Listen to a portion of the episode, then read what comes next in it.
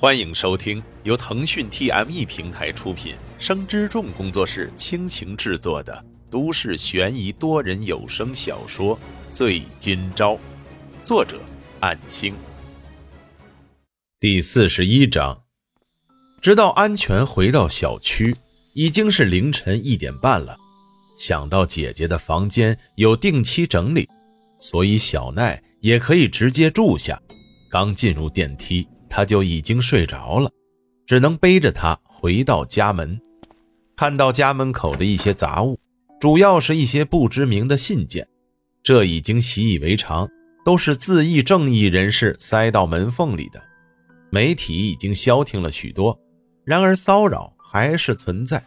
在姐姐的卧室，把乔可奈放躺，盖上被单，沈金钊轻轻地关上房门。在这种时候。自己也才不过是刚满十八岁，却不得不面对着各种各样的问题，能走到这一步，似乎都是凭着胸中的一丝执着。如果没有了这份坚持，恐怕早就倒下了。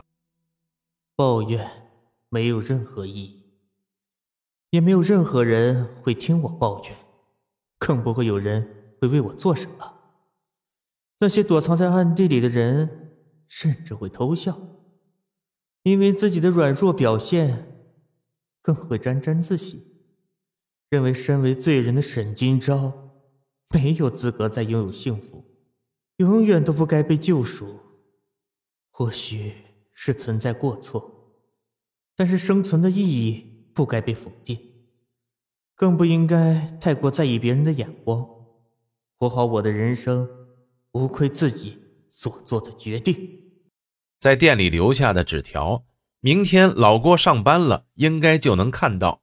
朦胧之间，沈金钊也已经回房睡去。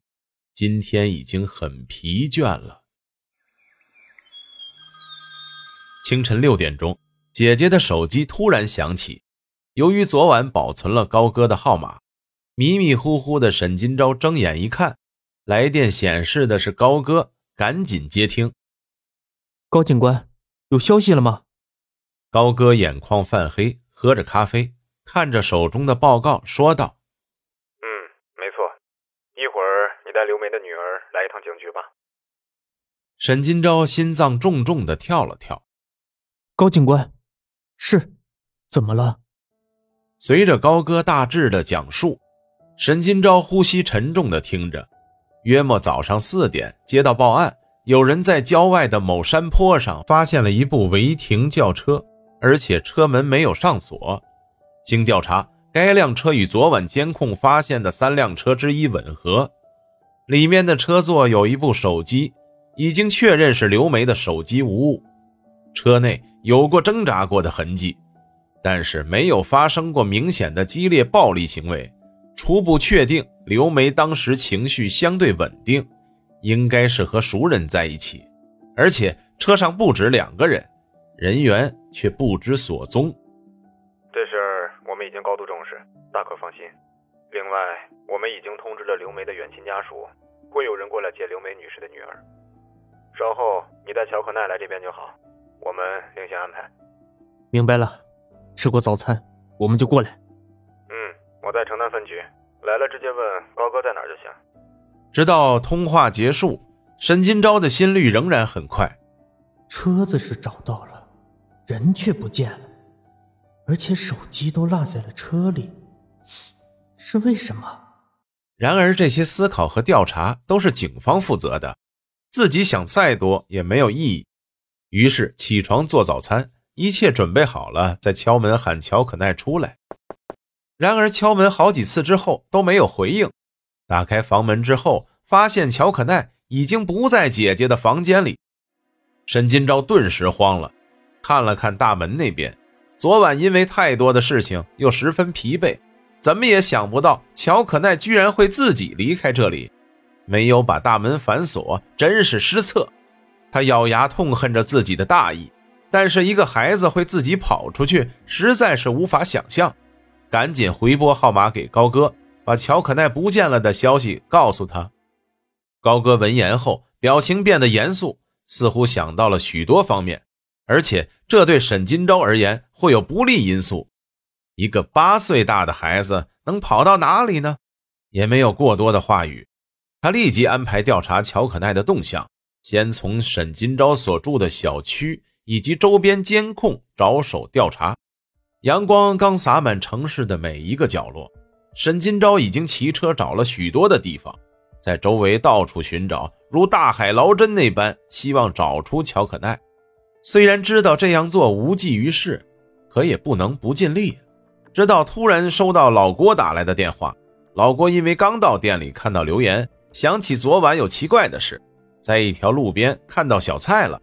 他当时开刘梅的车经过，后座好像是刘梅和谁在一起。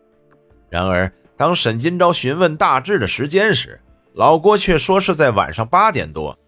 那么，这个时间自己应该是第一次打电话给刘梅，当时他没有接听。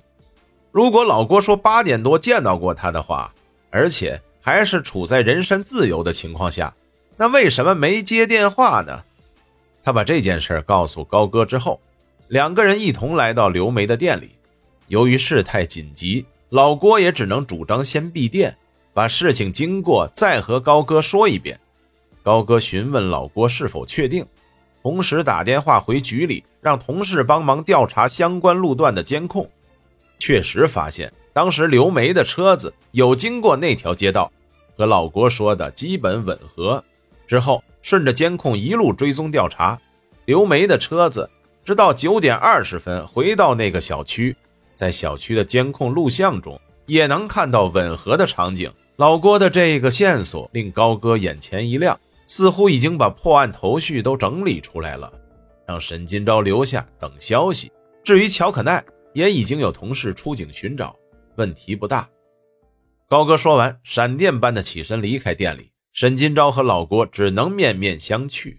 刘梅的事儿毕竟了解不多，也不好猜测到底发生了什么。连店都临时停业了。老郭拿了好几个包子和一大碗米粥放到桌上，沈金钊这才想起自己都还没吃早餐。他一边吃一边问道：“老郭师傅。”你跟刘姐认识多久了？快十年了。老郭咬了一口包子，表情很认真的回答。沈金钊顿时起了八卦的好奇心思，追问道：“那你也认识小奈的父亲吧？”“嗯，当年乔子阳，呃，那个也就是小奈的父亲，和刘季还有刘梅几个刚从厨师学院出来，正值发光发热的时期，所以。”同行的我们就认识了，不过正式合作是在八年前。那时候，老郭说着戛然而止，似乎想到了什么，连吃粥握着调羹的手都僵住了。小奈的父亲就不在了，是吗？昨晚已经听乔可奈说了一些，掌握了个大概。既然是八年前，那么也就差不多是那个时候了。老郭思索了片刻，沉吟道。虽然有些事情我不该多嘴，不过既然都发生这样的事儿了，或许能对这次的事儿有所帮助，我就告诉你吧。本章播讲完毕，感谢您的收听。若您喜欢，就请动动手指分享和订阅吧，谢谢。